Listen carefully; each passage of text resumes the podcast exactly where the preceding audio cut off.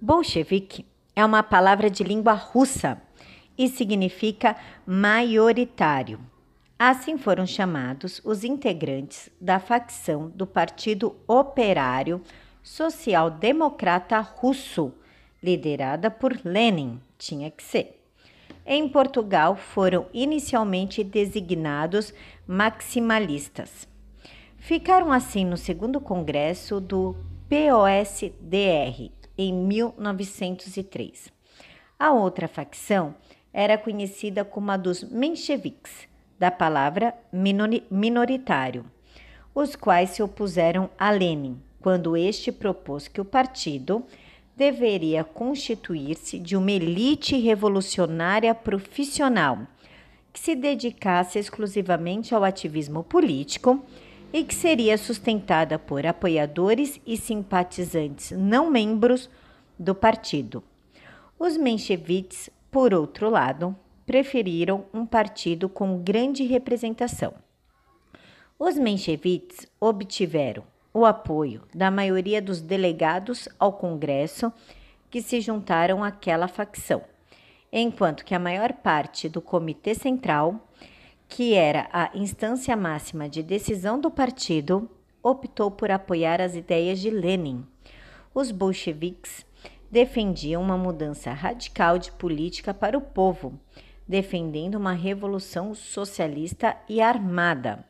Os mencheviques defendiam uma revolução moderada, permitindo o primeiro a democracia e o pleno desenvolvimento do capitalismo para só depois implantar o socialismo.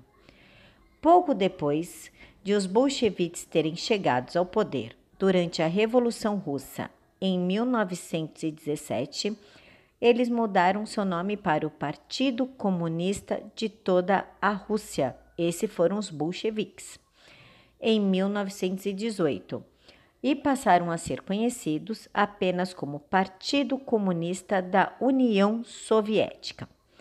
No entanto, não seria antes de 1952 que esse partido removeria formalmente a palavra bolchevique do seu nome.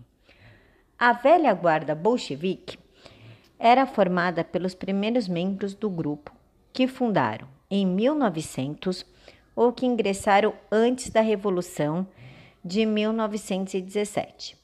O termo velho bolchevista ficou como designação não oficial dos membros do partido pré-1917.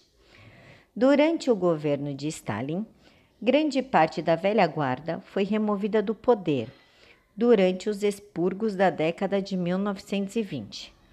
Vários foram julgados, condenados, sentenciados à morte e executados por supostos crimes de traição à União Soviética e a Revolução Proletária, além de atividades de supressão e revolução.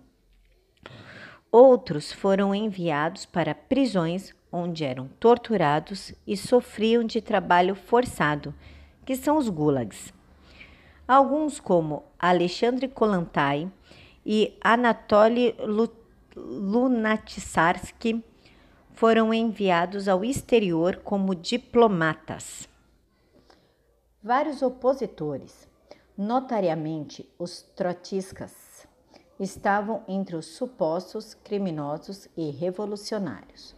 Por outro lado, o termo velho bolchevique e a expressão velha guarda bolchevique foram utilizados como autodescrição pelos líderes do partido que se opuseram a Trotsky imediatamente após a Revolução de Outubro de 1917, aludindo ao fato de que, até as vésperas do evento, Trotsky não era membro do Partido Bolchevique, sendo liderança de um pequeno grupo independente, tendo entrado no partido de Lenin a convite deste apenas no fim do primeiro semestre de 1917. Vários estabelecimentos e objetos na União Soviética e na Rússia foram batizados com o nome de Velho Bolchevique, como editoras, navios, embarcações, kolkhozes e assentamentos. Agora, os mencheviques designava a facção que realizava uma interpretação ortodoxa dos conteúdos do pensamento marxista. Liderados por George Plekhanov e Yuli Martov, os mencheviques acreditavam que a burguesia deveria liderar a nova república a ser constituída após a queda do czar Nicolau II. Desta forma, as forças produtivas seriam devidamente ampliadas para que a Revolução Socialista acontecesse décadas mais tarde. Em 1917, a oposição entre mencheviques e bolcheviques alcançou o seu auge. Em fevereiro, os mencheviques tomaram poder na Rússia e visaram estabelecer o desenvolvimento da economia capitalista no país. Contudo, o insucesso das ações políticas tomada e a manutenção do país na Primeira Guerra Mundial acabaram gerando duras críticas. Nesse contexto, Lenin, com a publicação das Teses de Abril, denunciou o papel limitado do novo governo no entendimento das causas. No início de novembro, os bolcheviques já tinham organizado uma força militar revolucionária que logo de derrubaria a administração de Manchevique. A partir de então, Lenin e outros líderes do partido promoveram mudanças nas estruturas políticas e econômicas do país. Ao mesmo tempo, um grande exército de proletários foi organizado para combater as forças reacionárias que se opunham à experiência revolucionária.